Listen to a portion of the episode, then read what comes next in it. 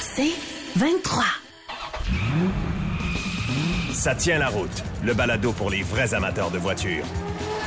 Voici votre animateur, Benoît Charrette. Salut à tous, euh, bienvenue à l'émission Ça tient la route, toujours en compagnie d'Alain Mécana. Salut Alain. Bonjour Benoît. Alors aujourd'hui, euh, ah, tiens, on va vous présenter quelqu'un euh, qui a, comment dirais-je, un large spectre d'activités dans sa vie. Euh, il est président du groupe ABS. Vous connaissez peut-être. Euh, Génie Conseil ont fait euh, toutes sortes de choses du côté d'ABS au niveau des bâtiments, des routes. et c'est aussi et surtout un fervent amateur de performance. Il est le seul Québécois sur le circuit NHRA aux États-Unis. Oh, quand même. top Fuel, on parle pas des, des, des, entrées de gamme. On parle de la machine à 11 000 chevaux qui va extrêmement vite. Mm-hmm. Daniel Mercier va être avec nous. On va parler un peu de sa saison dernière, de sa nouvelle saison. D'ailleurs, on a un scoop. Oh! Il me l'a dit, mais je vais lui laisser euh, faire la nouvelle lui-même. Mais on a une nouvelle fort intéressante. On va parler un peu de ce qui s'en vient euh, cette année de son côté. Puis il y a toutes sortes de projets dans lesquels il est impliqué. Donc, il va être avec nous comme invité de la semaine. On va aussi avoir, tu nous parles de quoi en essai routier, toi, cette semaine? Euh, écoute, j'ai la voiture préférée des chauffeurs de taxi, une Toyota Camry hybride. Oui. Qui a eu euh, droit à un certain euh, redesign, disons, en 2022. Donc, je voulais savoir si c'était encore le véhicule, je vais pas dire iconique, là, mais quand même assez important qu'il était il y a quelques années. Et moi, j'ai probablement la voiture dont rêveraient, dont rêveraient tous les chauffeurs de taxi. J'ai une BMW Alpina B8, là. On est, on est ailleurs. C'est d'autres choses. Ouais. Mais j'ai été content d'essayer ça l'hiver. Moi, je veux savoir quel pneu t'avais là-dessus parce que ça devait être fou. J'avais du euh, Continental euh, Contact euh, qui a honnêtement qui a fait très bien le travail. Bon, on a 2191 kilos là, c'est un tank. Ah la seule chose c'est que la garde au sol est basse. Alors faut faire attention si c'est pas trop déneigé où vous allez, vous risquez de jouer un petit peu à la charrue.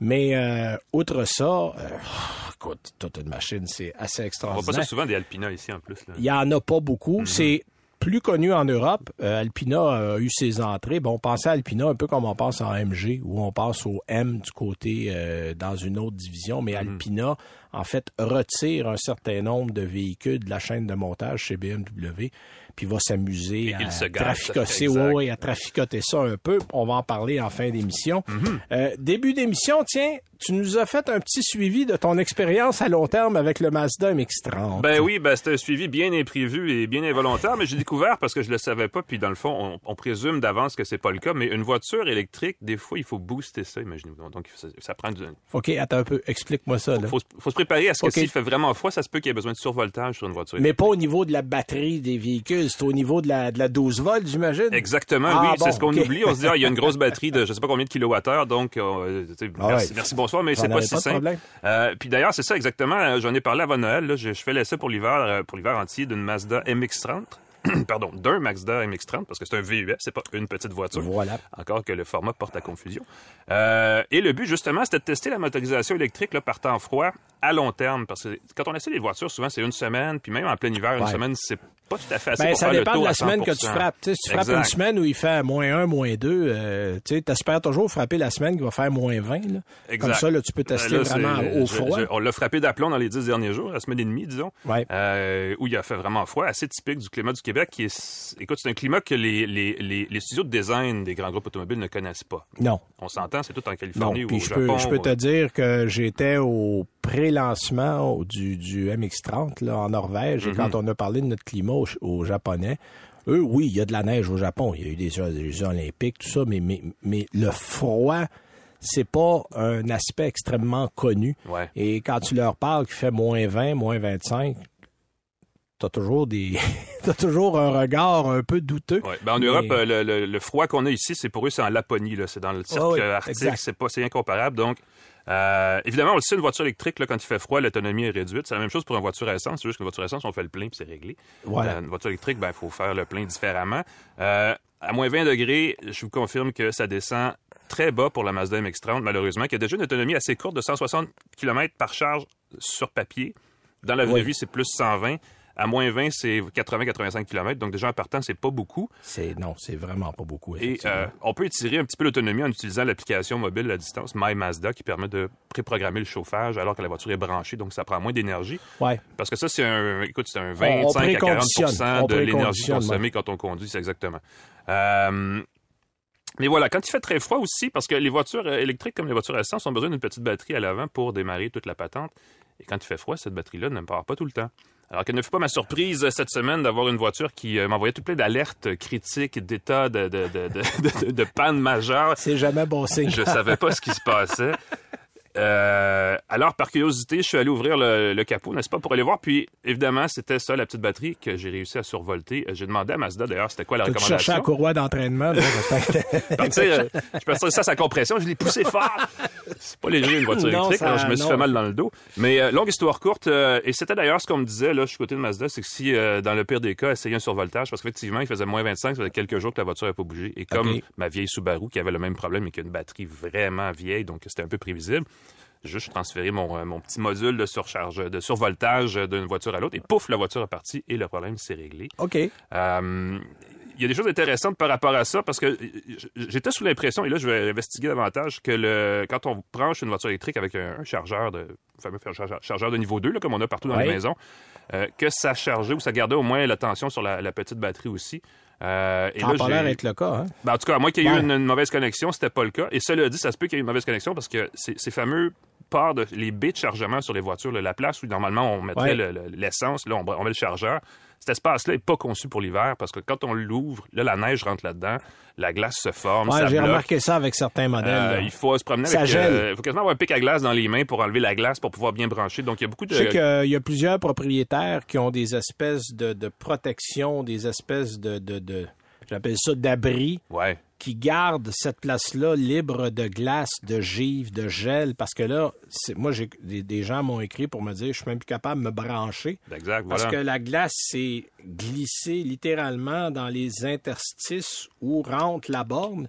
Puis, C'est euh, petit, là. C'est pas quelque chose qu'on oui. peut gratter avec le doigt ou avec Ah, une non, clé d'auto. Vous voulez pas faire ça. Donc, c'est effectivement, c'est beaucoup de travail. Puis, c'est ça qui arrive. Il existe des accessoires pour protéger ça, mais tu veux pas garder ça sur ta voiture en permanence. Donc, ça, c'est pas encore au point. Donc, faites attention. La plupart des gens qui ont une voiture électrique ont aussi un garage, puis eux, ils ont aucun problème. Puis, c'est normal. Bon, évidemment, dans un monde idéal, ton auto est toujours au chaud. Mais si Euh, vous branchez la nuit dans la rue, ou pas dans la rue, mais dans votre entrée de garage à l'extérieur, et que vous, justement, il neige dans- sur votre voiture, ça peut être un, un problème. Donc, gardez quand même votre, euh, votre vieux pack à booster, comme on dit, euh, pas Ça loin, peut- au ça cas. peut être utile. Ça pourrait servir. OK.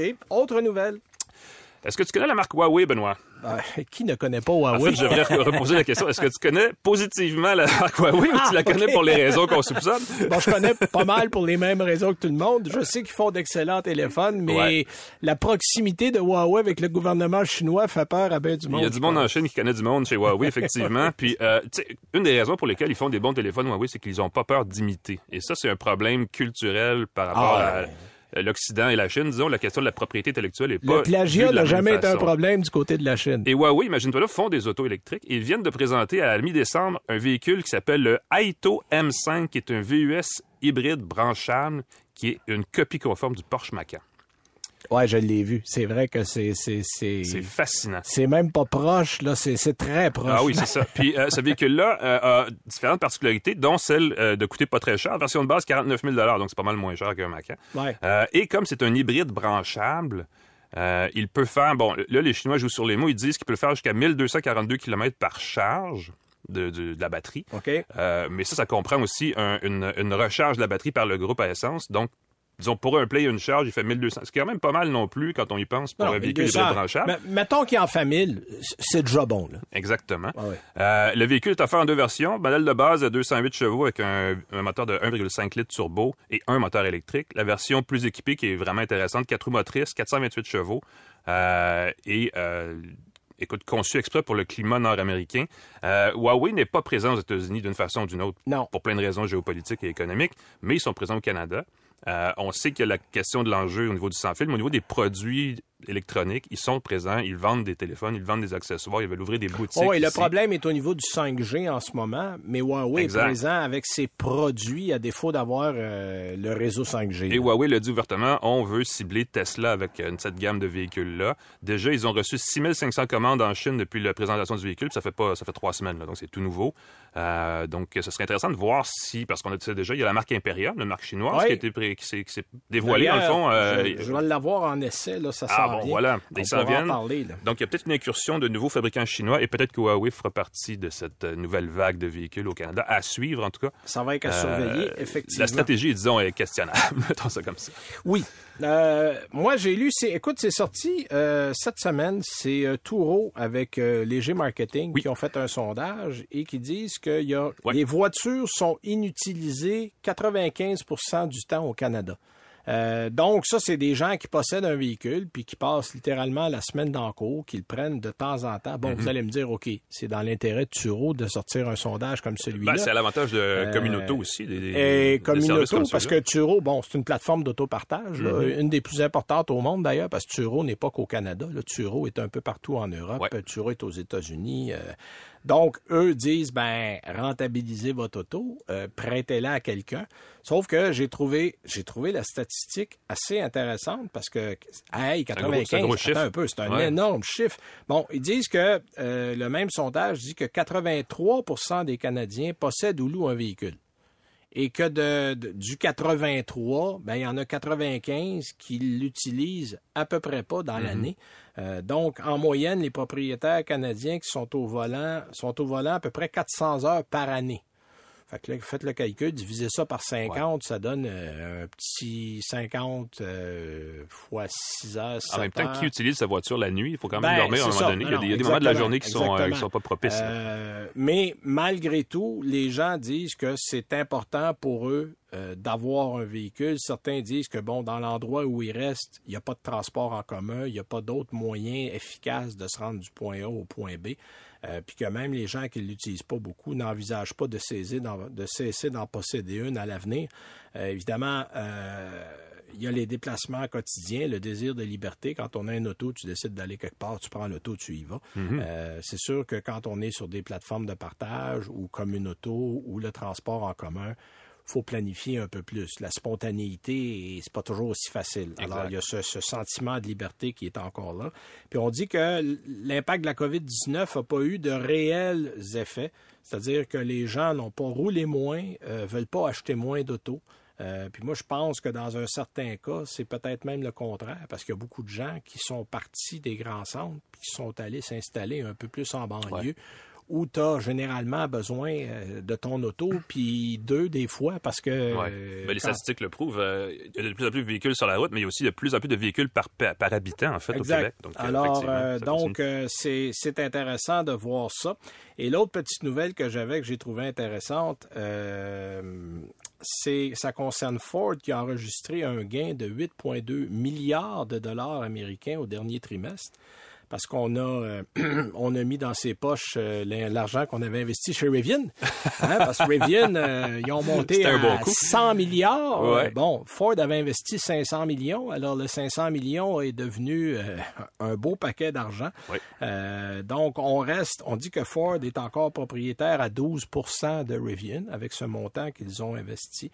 Et là, évidemment, on va faire toutes sortes d'exercices comptables pour transporter cet argent-là un peu partout. Ouais. Mais euh, si on met ça en dollars canadiens, c'est 10,2 milliards. euh, Ben, pour- je ne suis pas conseiller financier, mais regardez l'action de Ford aussi depuis quelques mois. Les investisseurs euh, ont une opinion très positive de la stratégie du Ben, en constructeur fait, depuis quelques, Ford quelques mois. ont au moins. démontré, un peu comme GM du côté des Américains, qu'on on a, on a vraiment pris le virage vert. Là.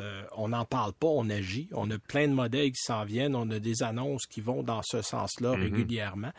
Et aux États-Unis, en 2021, on a vendu plus de Mac One, euh, de Mac E que de Mustang, que, que de l'original. Vous allez me dire, OK, on vend pas des Mustangs à la tonne, c'est vrai.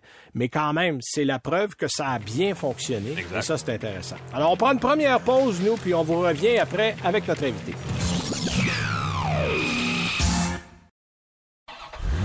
Vous écoutez Ça tient la route avec Benoît Charrette.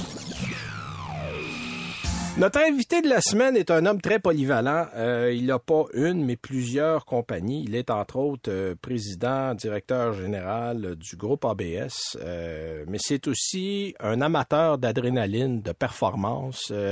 Il aime tout ce qui va vite, tout ce qui va très très vite. C'est le seul Québécois qui fait partie du circuit de la NHRA aux États-Unis. dans un dragster qui lui appartient, le groupe Mercier, évidemment. Daniel Mercier. Salut, Daniel. Bonjour, Benoît. Écoute, merci d'être là, parce que je sais que ton horaire est à peu près celui d'un premier ministre. Là, t'as, t'as jamais beaucoup, beaucoup de temps.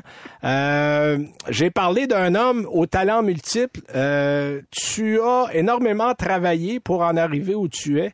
Euh, je pense que toute cette histoire-là a commencé quelque part en 1993. Euh, parle-nous un peu comment le groupe ABS est arrivé et comment toutes les autres compagnies s'y sont greffées. Donc, Benoît, moi, comme tu sais, je suis un petit gars de ta région, la région de Valleyfield. Absolument. euh, mon Dieu. à un moment donné, je suis parti de Valleyfield pour aller faire mon bac à l'Université de Sherbrooke comme ingénieur civil. Et j'ai terminé en 89, donc ça nous recule un peu. Je dirais pas mon âge tout de suite. C'est pas grave, j'ai fini en 86, moi, Daniel. exact. Et puis, euh, je te dirais, j'ai retourné, mettons, un peu à la maison, on dit vers 89, 90. Et comme tu sais, dans le domaine, dans presque tous les domaines des années 90, c'est pas ce qu'on vit aujourd'hui. Non, euh, non, c'est vrai. de main-d'œuvre, on ne connaissait pas ça. Donc, j'avais envoyé mon CV partout. Malheureusement, mon CV n'avait pas été retenu et j'ai décidé de démarrer Groupe ABS à l'époque. Euh, groupe ABS, qui voulait dire asphalte, béton, sol, donc comme ingénieur. Euh, je, je pensais pas quand même, c'est tout ce qui est analyse, analyse d'asphalte, analyse environnementale et autres. Donc, je suis parti ça seul, embauche d'une secrétaire. Et presque 30 ans, on est à l'aube de notre 30 ans, donc euh, on a additionné plusieurs entreprises à ça et aujourd'hui, tout le groupe euh, contre pas loin de, je dirais, 750 employés. Alors, euh, en, près, près de 30 ans, 93-2023, ça va faire 30 ans euh, l'an prochain. c'est tout un exploit parce qu'on le sait, c'est un domaine où il y a beaucoup de compétition, où il faut jouer serré. Euh, mais tu as, su te démarquer là-dedans. Euh, donc, tu es à la tête de ce groupe-là. Parle-nous un peu, là, tu disais asphalte, béton, euh, sol. c'est quoi l'expertise d'ABS? Vous êtes dans quel domaine exactement, si on prend des exemples concrets? Là? Bien, ça que toi, je veux dire, ça, vous rejoint au niveau des routes. Hein? Donc, tout ce qui est les routes, on peut parler du pont Champlain qui vient de se terminer, toutes les analyses, de, béton, que ce soit euh, des forages, savoir la capacité portante, la nouvelle ligne de métro que la STM va débuter sous peu. Nous, on a le mandat de tout analyser ça. Les villes, les villes, euh, beaucoup de villes à, grandeur du Québec, nous sommes là pour réaliser le contrôle, s'assurer que les matériaux mis en place, on nous demande souvent pourquoi que nos routes sont moins bonnes qu'aux États-Unis. Ben oui. Pourquoi nos routes sont moins bonnes? Peux-tu vous le demander? Une fois de plus? Donc, une fois de plus, je vous dirais, c'est une question que, malheureusement, nous, notre, notre, notre, notre numéro un est, pas en place aussi longtemps qu'un premier ministre aux États-Unis, hein. donc un président des États-Unis. Donc, ce qui fait qu'ils ont un budget que souvent on essaie de bien paraître et d'étirer la sauce, comme on dit. Donc, au lieu de refaire une route pour 25 ans. Mais au Québec, on est porté à faire malheureusement beaucoup de maquillage qu'on appelle, donc des petites couches de pavage.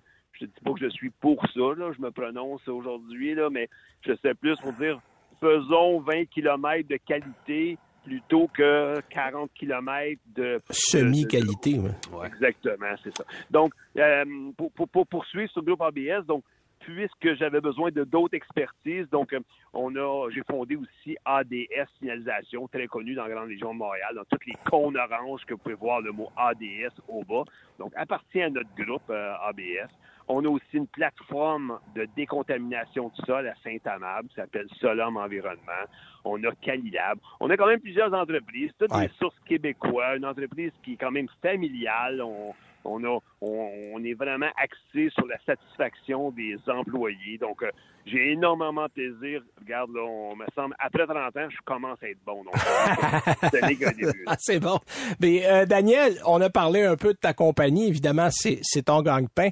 Mais ta vraie passion, elle se trouve dans la vitesse, elle se trouve dans l'adrénaline. On, se connaît depuis toujours euh, parce qu'on est tous les deux de la même région. Euh, je me rappelle de l'époque où tu as conduit des hydroplanes. Je me rappelle que tu as commencé après à faire des courses d'accélération. Puis je pense que ton but, ça a toujours été d'aller le plus vite possible. Et, là, tu es rendu pas mal dans ce qui se fait de plus rapide. Pas mal vite, ouais.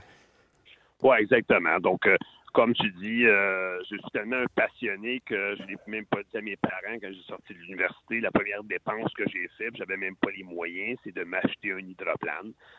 donc j'ai dit, donc c'était ma première entreprise à vie, même avant ABS, parce que regardez, j'ai toujours carburé. Moi, j'étais un gars que je, je peux utiliser un tiers, un tiers, un tiers. Hein un tiers ma passion, un tiers la famille, un tiers le travail. Euh, autant ma passion de la famille, j'ai un petit bébé de 23 mois, donc ça, ça vous donne une idée de ça. C'est pas mal ce que je n'ai pas appris à l'université, qui est drôlement intéressant à essayer de comprendre. Et puis, c'est certain que ma passion, ben, ma grosse passion, puis ma famille me suit, mes amis là-dedans, ben, c'est maintenant devenu l'accélération. Et justement, je peux t'annoncer aujourd'hui que paru les derniers jours, c'est que euh, je, pilote quand même en la classe Top Fuel. Donc, on atteint des vitesses de 330 000 à l'heure, donc 540 km heure maintenant sur le quart de mille, mais maintenant on appelle tout ça sur le 1000 pieds. Ouais. Très connu, euh, plus populaire même aux États-Unis que le NASCAR et autres, un peu moins au Québec, malheureusement. Ben, il y, a eu, il y a eu une certaine époque avec euh, Saner qui avait le Grand National chaque année. Mm-hmm. Et là, je me rappelle que l'environnement s'est mêlé de ça à un moment donné, puis que c'était rendu extrêmement compliqué pour les pilotes américains de traverser la frontière. Mais moi, je me rappelle, jeune, j'allais à Sonner chaque année voir le Grand National. Euh, j'avais vu à l'époque euh, Big Daddy Garlitz qui avait fait le premier sous les quatre secondes. Euh, à Saner, il avait fait, je pense, un 399 ou un 398. Euh, et c'est extrêmement impressionnant. Là. Il, y a, il y a 11 000 chevaux qui sortent d'un moteur V8. C'est quelque chose qu'on voit pas tous les jours. Exactement. Mais quand même, faut quand même dire qu'il nous reste euh, on a quand même quelques quelques pistes encore d'accélération que autant moi ou euh, les jeunes peuvent aller s'amuser. Euh, on peut compter sur Napierville qui font un excellent travail. Il y a d'autres il y a d'autres pistes au Québec quand même. mais certains, ce n'est pas comparable aux États-Unis. puis comme je dis, pour aller se vider en adrénaline, là, moi en top fuel, je pars avec 3G au milieu de la piste, je vais monter à 6.5G, donc c'est six fois mon poids de poussée.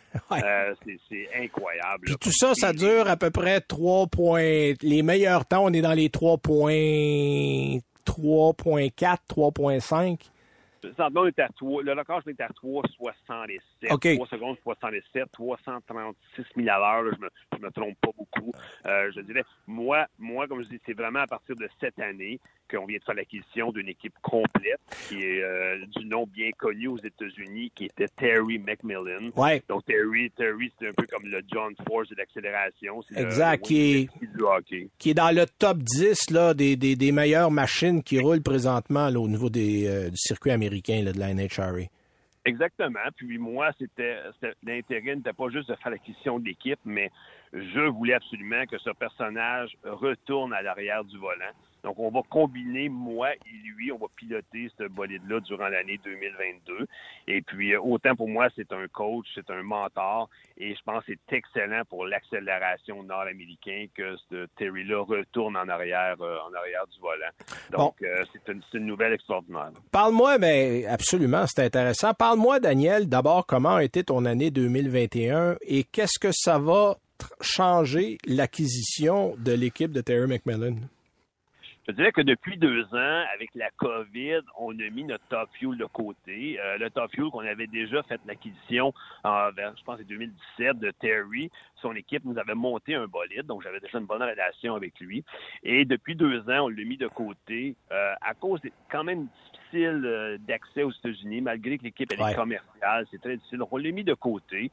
Et puis on a quand même continué dans notre classe qu'on a toujours été vraiment, comme je pourrais dire, la classe temps plein de Mercier Racing. En passant, ceux qui ont d'intérêt à Mercier Racing Inc. sur Facebook, on, est très euh, beaucoup de live des fois, le, samedi matin et autres. Et puis, donc là, je te dirais que l'année passée, on a terminé 15e, dans, euh, 5e, parce que 5e dans la division avec le top alcohol dragster. Donc, ça ressemble à un top fuel. C'est la moitié des forces. Euh, ça fonctionne au nitrométhane, mais il n'y a pas le fameux supercharge ouais, ouais, ouais. qui fait toute la différence entre mettre 40 000 juste... tonnes dans les estrades ou en mettre 400. Il y a juste, il y a juste 5 000 chevaux. Il n'y a pas grand-chose, finalement. C'est un peu lent. donc, donc, la, ça, mais cette année, on, on- notre, notre concentration va vraiment être dans la classe des grands, qui euh, les- les- la classe euh, Top Fuel et Nashera. Donc, euh, je veux dire, c'est la première fois que Mercier Racing, en collaboration avec, euh, avec Terry, qu'on va vraiment se retrouver avec euh, sur plusieurs courses. Déjà, on peut se prononcer qu'on va être au US National à Indianapolis, euh, qui est la première semaine de septembre. OK. C'est des grosses courses. On fera pas tout le circuit de 23 courses parce que quand même, on parle de Malheureusement, on n'a pas encore de sponsor, donc euh, une chance, j'ai une bonne entreprise. J'ai quand même Ouais. RDF Diesel, j'ai quand même des, des, des entreprises qui me suivent depuis de longue date. Mais euh, je dirais, mais on, on est à l'aube quand même. Là, Euh, pour ceux qui savent aussi, je suis maintenant distributeur des huiles à Mali. Oui, ben, ça-. Ça faisait partie de mes prochaines questions. Les huiles Amali, en fait, les gens qui suivent le hockey connaissent probablement le Amali Center, Oui, exact, c'est ça. euh, où joue le Lightning de Tampa Bay.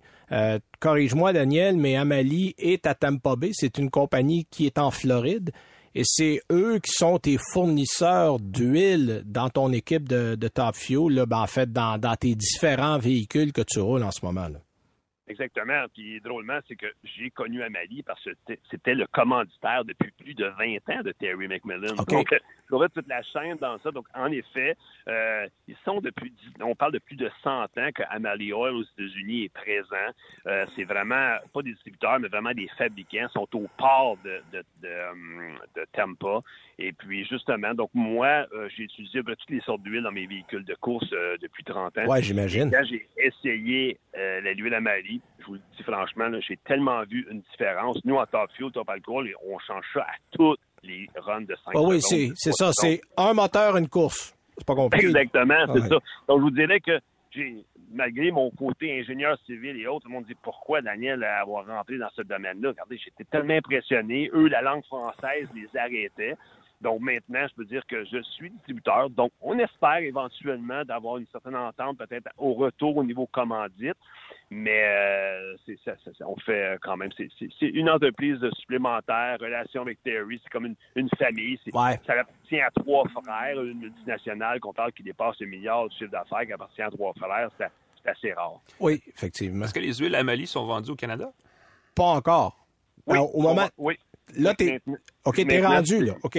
Oui, moi, ça fait faire depuis le mois de mars passé qu'on a fondé les lubrifiants Alpha 3, qui nous, Ouais. sommes les distributeurs officiels des, euh, des, des- tout ce qui est des huiles Amali. C'est sûr que c'est des huiles qui sont quand même de haute performance, hein? donc c'est pas des huiles minérales normales, mais autant aujourd'hui les, les autos européennes, mais aller jusqu'au jusqu'à la, à la motoneige qui utilise la synthétique, on est euh, qualité-prix de loin, là, je peux considérer supérieur à la compétition. OK, donc c'est distribué par vous au Canada exclusivement, c'est ça? Exact. Ah bon, ah, c'est cool ça. Ben, Daniel, merci beaucoup pour ton temps. On en a appris un peu plus et euh, je, on va se reprendre rendez-vous quand la saison va commencer. Moi, j'ai bien hâte de voir comment ça va aller cette nouvelle saison-là en Top Fuel et je suis sûr que tu es très anxieux, très, très, très nerveux de commencer la saison parce que tu vas retomber dans les bolides de, de, de la grande classe, comme on dit. Alors, euh, on va te souhaiter euh, bonne chance et on va se reparler quand la saison euh, sera en cours. Merci, Daniel. Ben, merci beaucoup à vous tous. Puis je vais vous dire que ça, ça me fera plaisir des fois live de vous parler de quelques minutes à l'émission, vous annoncer un peu les performances de, de l'équipe Merci Racing euh, lors de l'été 2022. On pourra faire ça avec un grand plaisir. Merci beaucoup. Alors, c'était Daniel Mercier, qui est euh, ingénieur de formation, président du groupe ABS et surtout euh, grand pilote euh, de dragster de Top Fuel. Alors, merci beaucoup. Nous, on va à la pause et on revient avec nos essais routiers. Vous voulez plus de balado? Abonnez-vous à votre balado préféré sur Apple, Spotify ou Google. Vous écoutez Ça tient la route avec Benoît Charrette. Ah, c'est le temps de rouler en voiture avec vrai. Alain. Mais juste avant, je veux vous rappeler que le balado Ça tient la route est disponible sur le 98.5fm.ca. Donc, vous allez dans la section balado. Euh, généralement, à peu près 24 heures après l'enregistrement, on est quelque part en onde et la majorité des plateformes du groupe Cogeco. On est également sur Spotify, Google, euh, Apple, Apple. et compagnie. Euh, donc, le, le C23, ben, c'est les plateformes du groupe Cogeco. Donc, on est là également. Je vous invite. Et annuelauto.ca. Évidemment, on fait une mise à jour sur le site. Vous pouvez aller là pour écouter l'émission de la semaine. les archives, parce qu'on a aussi des bonnes émissions dans le Toutes les dans émissions sont là sur Mhm. annuelauto.ca. Si vous voulez écouter la première émission de l'année passée, tout est là. Donc, c'est libre à vous de le choisir. Ouais. Petite chronique écolo auto rapidement. Euh, nos amis d'écoloauto.com nous ont fait un petit palmarès cette semaine des véhicules électriques les plus vendus en 2021. Ah bon? Qu'est-ce qui s'est vendu au Québec? Euh, on parle aussi beaucoup. ben, en fait, Tesla est en haut de la liste. Mais là, le problème de Tesla, c'est qu'on ne divulgue pas les chiffres officiels de vente chez Tesla. On le sait, le Tesla, au niveau des relations publiques, euh, ils ont pris la filière thèse puis ils ont Oui, sacré exact. ça dedans.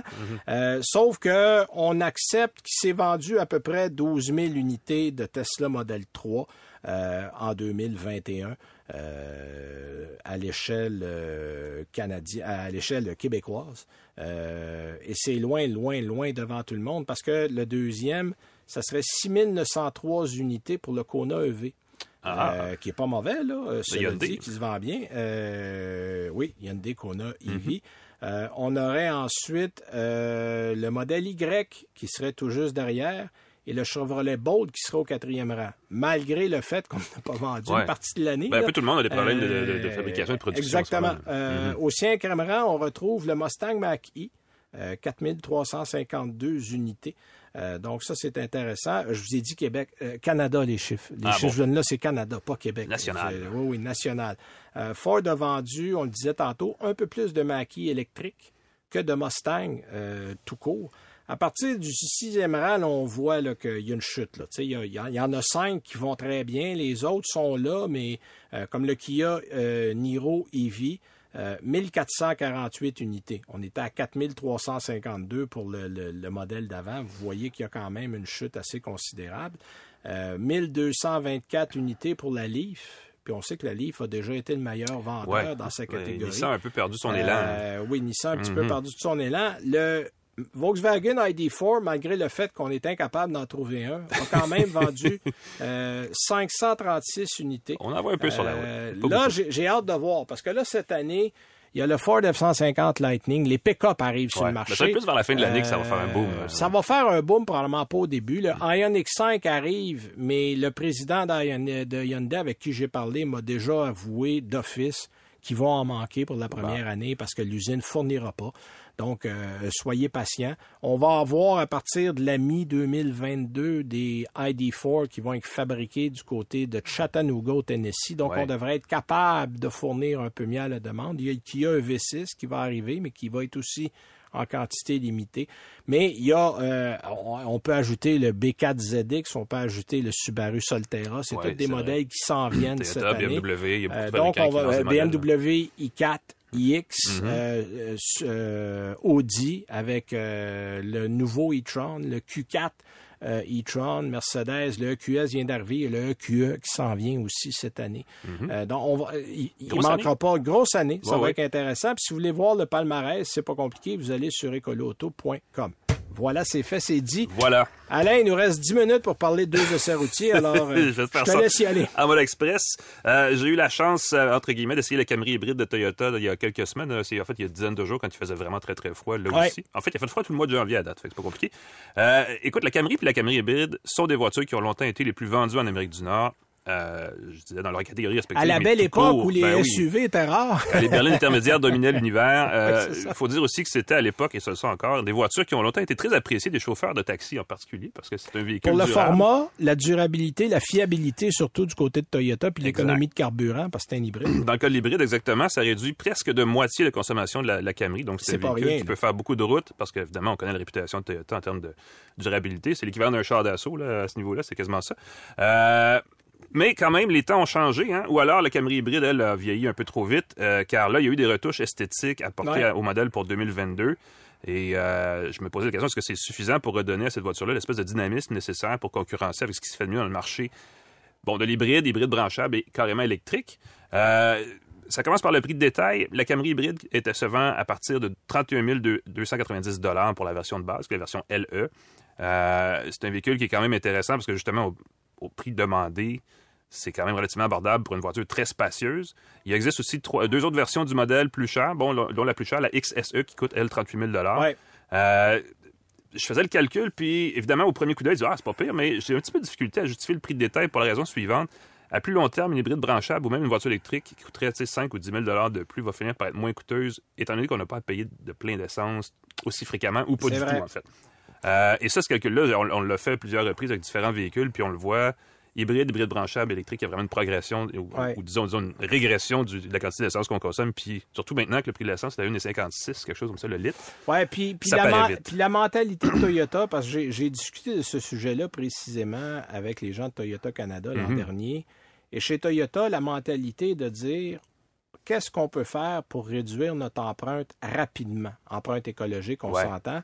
Et le fait d'avoir de l'hybridation à travers à peu près tous les modèles font en sorte, tu l'as dit, on réduit sa consommation de moitié, mais on réduit surtout son empreinte écologique rapidement, alors qu'eux trouvaient que l'électrique, c'était plus pour le moyen long terme. Mm-hmm. Là, je t'annonce que ça va changer parce que Toyota ben, vu que le hein. train électrique est parti, puis euh, ils vont finir par le regarder passer s'il n'allume pas. Mais euh, je sais que du côté de Toyota, on est en train de travailler très fort pour acheter des technologies, réserver certaines choses pour du tout électrique. Donc, attendez-vous à ce qu'on ait des annonces intéressantes du côté de Toyota. On a probablement changé d'idée, mais euh, comme tout bon japonais, euh, les Japonais travaillent sur le très, très, très, très, très, très, très long terme. Euh, un Japonais, là, tu lui demandes qu'est-ce qui va se passer dans 40 ans, il trouve que c'est pas assez loin, il va t'en parler ce qui va se passer dans 114 ans.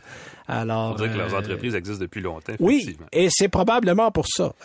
on est très patient, sauf que dans un marché qui bouge à la vitesse grand V, des fois, les l'attitude coréenne qui est beaucoup plus agressive pour le moment, a souri beaucoup aux compagnies Hyundai et Kia, entre autres. Ouais. Ben, ça paraît d'ailleurs dans le cas de la Camry hybride, pour revenir à la Camry, parce que c'est une voiture qui a, qui a, évolué, mais pas à ce point-là depuis qu'elle a été lancée, il y a quand même au-dessus d'une dizaine d'années.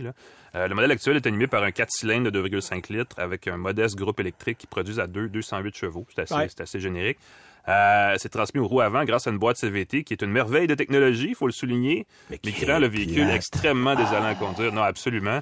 Euh, Par contre, ce 2,5 litres-là est increvable. Ah, ben là, c'est ça. C'est ça le truc. Et tous les gens qui, à qui j'ai parlé, qui en ont acheté un, me disent Je n'ai jamais de problème avec ce véhicule-là. C'est pas compliqué. Tu achètes ça, tu mets de l'essence, tu vas faire un entretien régulier. C'est tout puis tu as une excellente valeur de revente après 10 ans, puis tu rien mis sur le véhicule. on dit souvent que les voitures confortables ou les voitures de luxe sont des salons sur roues. Celle-là, c'est carrément un lit sur roue, tellement que c'est doux, tellement c'est silencieux. C'est comme une chambre à coucher sur, deux, sur quatre roues. Euh, parce qu'évidemment, bon, c'est pas une voiture dynamique, c'est pas une voiture de course, c'est pas une voiture sportive. C'est, ah, rien, de tout ça, c'est entendu. Et ce n'est pas le but de la chose non plus. Exactement. Euh, mais la voiture, écoute, euh, la suspension est bien réglée, c'est doux, c'est le fun. Au niveau de la consommation, Toyota annonce 4 à 5 litres au 100 km en moyenne. Euh, dans mon cas, et c'est probablement causé par l'hiver, mais j'ai obtenu 8,7 litres au 100 km en moyenne pour la semaine d'essai. Puis c'était beaucoup d'autoroutes, donc moi, je l'ai eu, l'hiver, je l'avais eu à 8,5. Ouais, c'est ça. qu'on est à peu près dans les mêmes eaux? L'été, moi, j'ai été un trait en bas de 6. J'étais à 5,8.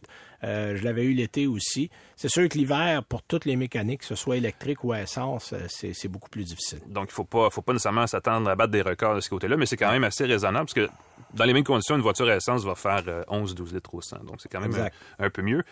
écoute, à bord, rapidement, confortable, je l'ai dit, spacieux en masse. Donc, c'est une belle voiture pour ce... Pour ce le côté rationnel de cette voiture-là ah est très fort. C'est une voiture qu'on achète avec sa tête. Malheureusement, le marché a beaucoup évolué depuis 10 ans. Et il a un petit peu dépassé le stade où les hybrides étaient le nec plus ultra de la propulsion électrique. Alors, à part les chauffeurs de taxi, euh, pas sûr que quelqu'un va voir. Ben, le marché commence à rapetisser beaucoup. On s'en va vers l'électrique parce que là, on va avoir des autonomies qui vont ressembler à un plein d'essence. Moi, de mon côté, j'ai une voiture qui est capable de tout faire. C'est confortable comme ah un salon. La vaisselle, le ménage. Ah, la vaisselle, le ménage, le sol est fini. Écoute, il y, a absolument tout là-dedans. Euh, bon, on n'a pas ces véhicules-là très souvent. Puis au début, je me disais, bah, ça, l'hiver, oh, pas sûr. Mais finalement, je suis content parce que c'est un 4 roues motrices. Et ça m'a donné, pardon, ça m'a donné l'occasion de l'essayer dans des conditions vraiment difficiles. Et euh, bon, je parle évidemment de la euh, série 8 Alpina, donc la B8. euh, qui est un véhicule d'exception, là, Ah oui. 176 500 dollars avant les taxes de transport et la préparation. Donc, on parle de 200 000 dollars une fois qu'on a à peu près payé tout le monde. Euh, donc, c'est extrêmement cher, mais c'est vraiment une voiture d'exception. Euh, moi, ce que j'aime, en fait, les gens qui connaissent pas Alpina, c'est une compagnie, euh, c'est des préparateurs qui travaillent avec BMW depuis 1962 en Europe. Donc, c'est c'est pas c'est pas d'hier. Et on avait travaillé à l'époque sur une petite BMW 1500. On avait refait des carburateurs. C'était pas compliqué, c'était tout simple. Mais ça a tellement fonctionné qu'on a fini par prendre d'autres modèles. Puis là, ben, on a pu juste jouer d'un moteur. On a fini par refaire un peu l'intérieur, euh, euh, refaire un peu l'échappement. Et on touche un peu à tout du côté d'Alpina. Et euh, avec la série 8, euh, c'est extrêmement intéressant de voir la finition deux tons. Toute la technologie, par contre, c'est BMW. Ça, on touche pas à ça au niveau du- de l'écran tactile, au niveau des caractéristiques. Ça, c'est tout ce qu'il y a du Ouais, côté de ça BMW. tombe bien parce qu'elle était déjà assez bonne. Ben, ces c'est ça. Puis je pense qu'on veut pas non plus euh, se lancer là-dedans. Pour donner une idée, parce que les gens disent ça, le V8 turbo là-dedans, c'est le même V8 turbo qu'il y a dans la série 8, sauf qu'on a amené ça à 612 chevaux. C'est biturbo, hein, c'est Euh, ça? C'est le biturbo, 4,4 litres. C'est le 4,4 litres biturbo, 612 chevaux, 590 livres pieds de couple, euh, qui arrive à 2000 tours. Alors, euh, faites attention quand Oh, vous appuyez, ça part vite. Euh, j'ai fait de l'autoroute, là, puis j'ai... J'ai juste, j'ai placé une petite accélération, mais vraiment une petite C'est-à-dire que la accélération. puissance, t'as pu reconfigurer Euh, la, la direction de l'autoroute au complet. Quand j'ai vu 146, j'ai dit, wow, wow, wow, attends un peu, là, genre, on a ralenti. Aïe. Mais, mais à la limite, c'est presque frustrant d'avoir un véhicule comme ça ici. C'est extrêmement agréable à rouler, mais on peut pas profiter de 30% de ce que le véhicule Ouais. est capable de faire. Le contexte Donc, euh, limite le plaisir. Bon, et surprenamment, c'est pas un trou à trou à gaz sans fond. Euh, sur l'autoroute, en hiver, par temps froid, j'ai quand même maintenu autour de 10 litres au 100 pour un monstre pareil. J'ai trouvé ça intéressant. On a une technologie sur autoroute chez BMW qui est extrêmement efficace. Si vous faites juste la ville, là, c'est une autre affaire. Vous allez nager dans le 17-18 assez facilement. Mais euh, les, les- les accélérations, euh, bon, ça, c'est le BMW qui le donne, mais un 80-120, c'est en 2,2 secondes. Ça vous donne une idée, là. Quand je vous dis on écrase euh, et c'est parti, là, c'est c'est une voiture d'autoroute, pour vrai. C'est c'est une vraie voie- Si tu me disais demain, on fait Montréal-Vancouver, là, je, veux, je veux une B8. Ah oui, Je- bon, voilà. euh, une belle clé, mal pris. Euh, fait mal pris, job, ça. Ben mal pris. Mais euh, puis t'as beaucoup de modes et il y a vraiment une différence entre le confort, le confort plus, il y a le sport, il y a le sport plus, Euh, il y a même un adaptatif, donc tu pèses et automatiquement la ju- la- la- le véhicule s'ajuste à ta vitesse, au terrain, à la route. Euh, c'est extrêmement bien fait. Euh, L'intelligence artificielle euh, si on peut l'appeler comme ça, est aussi intéressante. Mhm. Évidemment, c'est pour les gens qui ont tout et qui veulent quelque chose qu'ils n'ont pas. Euh, c'est pas pour tous les goûts. Mais franchement, limitée, ça, ouais. euh, si vous me donniez un budget illimité, là, c'est le genre de voiture qui peut tout faire. Donc, qui peut, euh, oui, on l'a dit, 176 000 C'est pas donné. On peut tout faire, donc Mais- faire un trou dans votre compte de banque. Voilà, Ouais. entre autres. Alors voilà, ça résume rapidement, mais c'est une voiture euh, absolument intéressante. Euh, Nous, c'est déjà terminé, Alain, Ouais. pour cette semaine. La semaine prochaine, tiens, j'ai à l'essai euh, à la maison en ce moment un autre BM, mais je vais peut-être sauter, je vais parler du QX80 que j'ai en essai. Oh, un autre- un autre du gros côté véhicule. d'Infinity. Ben oui. Euh, oui, oui, et lui, et lui, ça boit. hein. Ah oui. On s'entend, c'est un trou à gaz. Euh, je suis à 17, 18 euh, en ce moment. Là, je termine mon essai cette semaine, mais on va s'en reparler la semaine prochaine. Évidemment, on aura d'autres invités. Merci pour avoir été là. Merci à Claude Hébert derrière la console. Et nous, on vous donne rendez-vous la semaine prochaine. Salut! Salut tout le monde.